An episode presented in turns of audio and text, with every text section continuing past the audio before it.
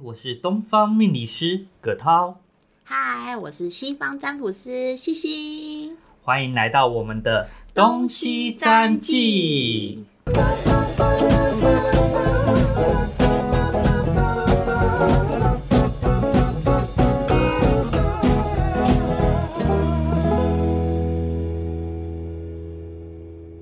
Hello，葛涛老师，我们今天有个案了，耶，耶、个案啊了，个案终于有个案投稿了，也不能说投稿啦，就是参与我们。那这个个案呢，是一个年轻的男生哦、哦，有多年轻呢？一九九六年生的，哇哦，现在已经到一九九六年了，现在都两千年了。我哦哦之前还在工作的时候啊，然后来了一个新的呃刚毕业的学生，然后问他几年，他跟我说一九九九，我就说哈，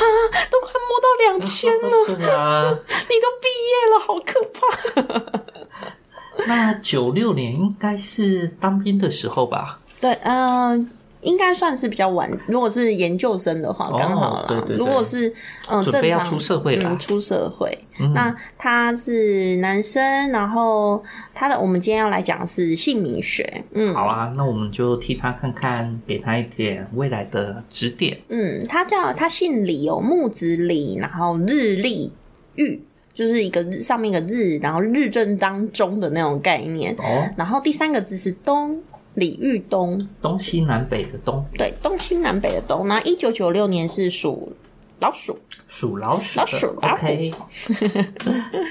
好，那我们先从简单的这个生肖姓名学来看，因为姓名学有很多很多的门派。对，那它有八字姓名学，有九宫姓名学，有三才姓名学，五行姓名学，生肖姓名学，哇，笼笼总总，至少至少有十几个派别吧。对啊，超多种派 别的。嗯，那我们以因为是录 podcast 嘛，所以我想说，听众听得比较懂，所以我们以生肖姓名学来帮这位李朋友、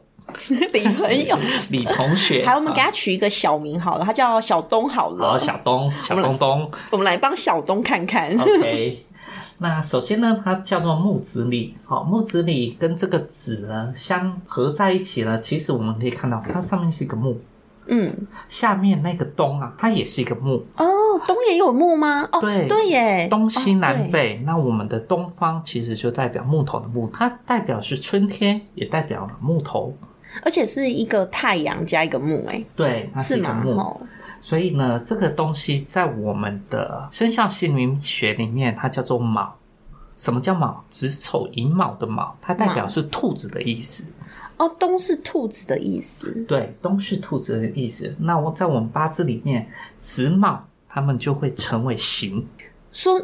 所以是老鼠跟兔子，所以是啮齿类成为形。 对，啮齿类这两个啮齿类在一起的话就不太 好。那刑的话，我以大众比较听得懂，刑就有点像是刑罚，就会让你觉得不太开心、不太舒服，然后觉得有点嗯憋屈。 憋屈感，因对，为我因为嗯，西西这边是不太懂，就是姓名学的。那我就是从他的就是星盘上面看哦。刚才刚好葛涛老师说憋屈，如果你是一个很专业的工具人，应该也会蛮憋屈的。那他就是因为他有四个六宫哎，如果大家对星盘有兴趣，也可以查询一下星盘哦。那六宫呢，就是我所谓的劳碌宫啦、奴仆宫，所以很容易为别人服务。对啊。那我从这个命盘上，呃，我从他的姓名来看呢、他不管是对上、对下、对外面的朋友，都是任劳任怨的，很辛苦诶、他。那怎么这样子？很辛苦，然后都忘记自己了。对，啊，那本身来说的话，老爸叫他做什么，他就做什么；老妈叫他做什么，哎，乖乖的去办。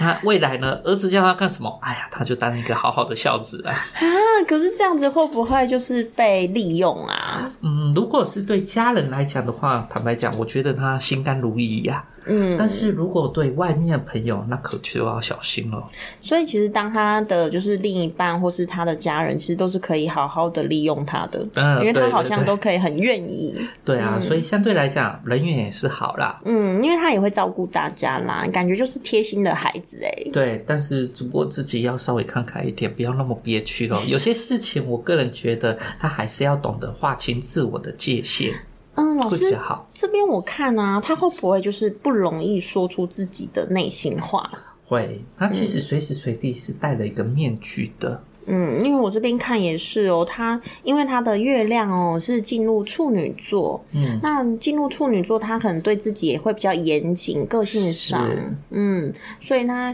在潜意识里面，他对于很多事情，他就觉得一定要达成某个规则，或是一定要有一定的专业度，或是一定的刻画度，而且有点龟毛。嗯，我再跟大家分享一下，从另外一个姓名学派叫做三彩姓名学嗯哦。我们三彩姓名学可以用成一个五行，那我们中间有一个叫人格跟总格，它都是代表他自己。哦，所以嗯，老师是中间的名字都会代表我们自己本身吗？嗯，在计算方式出来，因为他的人格其实就是他的上面的姓加上他第一个名字，也就中间那个字的笔画加起来是他的人格。哦，这样就会看得出这个人的人格特质是对，吗？然后总格就是全部的笔画加起来就会形成一个总格。哦，那它比较妙的是，它的人格是属土，它的总格是属火，但是它的生肖是属子，是属水。嗯所以换句话说，水是克火的，土是克水的。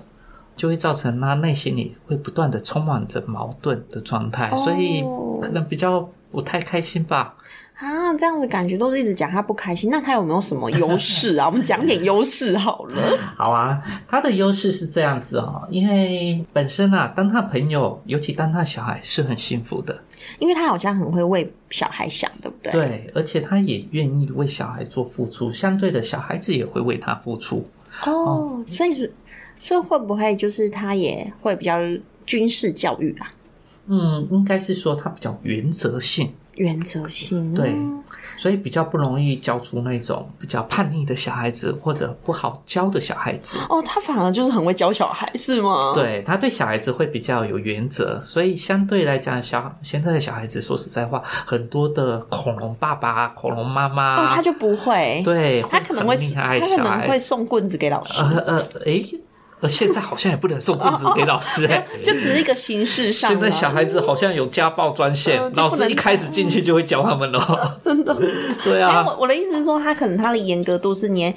连他都会去要求老师的。对，他会要求，嗯所以相对来讲，对于教育方面，我觉得不用太过于担心。嗯，在我这边看来哦，他的上身是狮子座，那可以了解上身是狮子座的人，其实他对于外在的状况，他其实就是会很会演说自己啦，表现自己。嗯但这个表现欲呢，因为又他是摩羯座，因为他十二月生的、哦，那他是摩羯座，所以会有一种，嗯、他需要表现出他的工作的能力。哦，嗯，他的能力一定要让人家得到赞美，就是一定我一定要很有自信，就是我对我的对工作怎么样啊，会很有嗯、有时候会蛮强烈的。其实这样讲好像就是也是活在他人的眼光底下、欸哎、其实也是有一点哦，对啊为了别人。虽然我这样看，我会觉得他好像也是为了自己，但其实也是为了别人。对啊工作上然面，后我这里特别提醒一下这位李朋友哦，他可能李小李 李晓东李，晓东同学啊、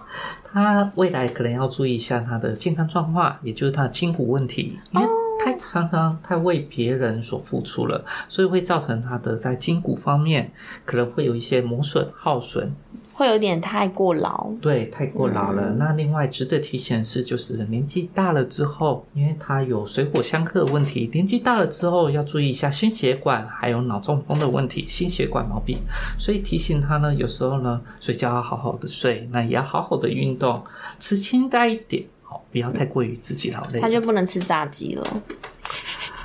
这样人生有什么意义呢？啊，我就觉得天呐，这样好像要要注意的东西好多，就是感觉我们要提醒他的感觉，就好像很沉重。但是这个名字，说实在话，一看就知道这完全没有改过的。这可能也是爸爸妈妈想什么就算哦就什么，取了，对，或者是神明指示的神明命啊，神明只是对他就会照着这个命格走，对不对，对？就会造成他八字走。那这个他的八字有稍微给我看过了一下，其实跟他的姓名也差不了多少。啊，也是差不多的对，状况吗？我跟大家分享一下，他的他的年跟月下面都是两个都是子，又是一个水过旺的情况。哇，都是水，水水男孩对，，水水 男孩，所以这个地方也会造成他的健康上，我刚才说的心血管疾病也要稍微注意。但是好事是人缘不错哦，哎、我说到水水男孩啊，他会不会比较女性化？嗯，会比较女性化一点，因为那他金水比较旺，所以皮肤也是白白的，嗯那思想相对来讲相对比较细腻啊。对啊，因为我想说那么多水，因为对于西方的来看呢、啊，就会有水就代表它是感性的动物嘛，嗯感性，但是它又是刚才老师又有说过，它是比较就是金的，就是以金，嗯，就是它的它五的行是五以行金跟水，金跟水比较多。嗯，我就觉得天呐，他好像对物质，他就是用感情在付出的。对 啊，所以当他的朋友或者当他好兄弟，其实还蛮不错的嗯 那，她也很容易有很多闺蜜吧？嗯，很容易哦、嗯因为桃花旺嘛，对不对？对啊，尤其早些年，那这也跟大家科普一下，我们上一期有说啊，子午卯酉这四个星，如果在你的八字里面常出现，嗯你可能容易有灵异体质，相对的，你也很容易比较有多桃花哦。嗯，所以呃，子午卯酉这这五个是吗？子午卯酉，哎，四四个个啊，不好意思，四个。 子午卯酉这四个，如果在我们查询八字的时候，发现它的比例比较高，也是通灵体质的一个对，比较容易会有跟这样星界有所共振。共振，就会有感受度比较高的。对，因那为桃花也会比较旺。哦，所以桃花也会旺，因为在这边我在这边看哦，它的水星刚好是逆行哦，逆行的水星，然后在摩羯座，所以对于自己讲出来的东西，他好像也是没有办法很顺畅的讲出自己想要的想法。哦，嗯，他现在如果啊想要有暗恋的对象，或者想要再增进桃花，我个人啊，另外给他一个风水上的建议，他可以在他的西方哦摆上了花朵、水，那这些东西都可以令他招桃花哦。那如果他桃花原本就很旺呢？那如果他另外一半不放心的话，在西方的地方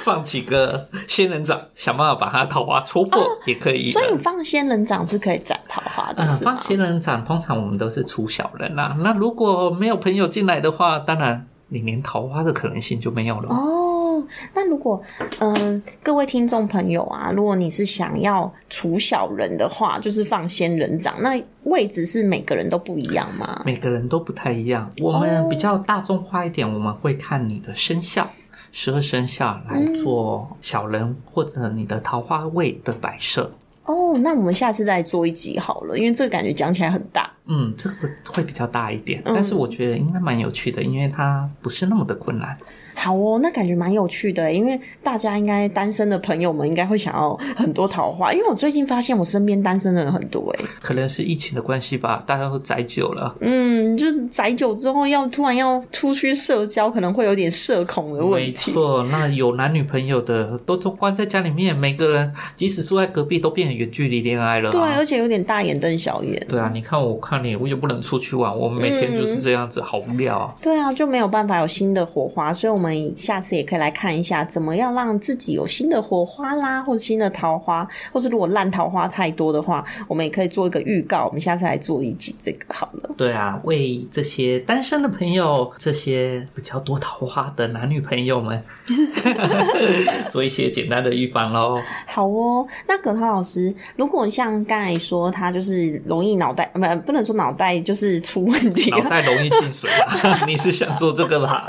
我一直一直觉得，因为我一直想到他，你说脑袋是水嘛，水太多，所以会有那个脑充血或什么的问题，嗯就有中风的状况，可能从年轻就要开始注意。对，嗯，那这个应该是有遗传遗传的关系啦，因为它都是在天嗯格，不管是从他的八字或者从他的姓名学，我相信从他的紫位或者奇门终身盘，应该也可以看到同样的问题了。嗯，因为刚才听老师讲，我就觉得。东方好可怕哦，我什么都可以看到那种可怕的东西啊，都看到什么就是脑脑中风啊，或是看到就是他有可能容易有车关啦、然后有什么的，就觉得很刺激耶。其实人生好的事情跟不好的事情都占一半一半，嗯，但是我们往往不会记得美好的事情，是。而反而你对于不好的事情印象会特别的深刻。对，因为你看刚才才讲过，我我的印象里面都一直卡在他脑脑袋。对啊，所以呢，我们东方命理会比较想要针对它的不好状况来做一个趋吉避凶。嗯那我们也是希望我们讲的事情最好都不要准，对，不不要好发生比较对，最好坏的事情都不要发生。但是我们就做一个事前的提醒，因为如果已经可以事先提醒的话，对我们来讲，这才是最大的帮忙对啊啦。来做一个趋吉避凶嘛，对不对？啊，不然如果大家都觉得好啦，都都是坏的，这样不是也蛮痛苦的吗？对啊，但是他的人生其实也没有坏到哪里去啊，嗯因为年纪大了，谁没有那个心血管问题？对啊，生老病死是理所当然的，每个人都有不一样的，就是你的身体状况，如果我们提早知道，你就可以慢慢预防喽。对啊，嗯嗯，所以预防胜于治疗。没错，没错，所以他的状况也不是坏到哦，我们刚刚讲的，好像这一辈子他就是一直脑中风， 没有这回事，没有这回事，大家也不要过于想象了。那我们就这边也可以跟听众朋友做一个就是讨论哦，就是十二月生的人呐、啊，十二月有包含射手座跟摩羯座的朋友，那因为这一集播出应该也是差不多已经到了快要你们生日的时间了。那十二月生的人，你们是有叛逆性格的人哦，是天生命带叛逆的，你对于很多事情都要求证，嗯，实事求是的个性，有时候不要太过于实事求是了，会让你变得很有压力哦。对，没错。嗯那因为在东方来讲的话，刚好在这时候，你也很容易会有一些想太多的问题，会自我伤害的问题。那把自己的心态放轻松，有些事情并不是你的错，也不是环境的问题，我们只要以开拓的心胸去面对它就可以了。对呀、其实因为你的严格反而会让大家觉得哇，你好谨慎哦。嗯我们往这个方向想就好，然后不要一直觉得一定要做到什么程度，一定要忍耐到什么程度，这样太辛苦了啦。不要太辛苦纠结，不要太纠结，对，不要太纠结。所以稍微提醒一下十二月的朋友，不要太纠结，然后不要太过批判自己哦，用放松的态度去面对人生吧。嗯，好，那我们今天这一集就差不多到这哦。好，谢谢大家的收听，拜拜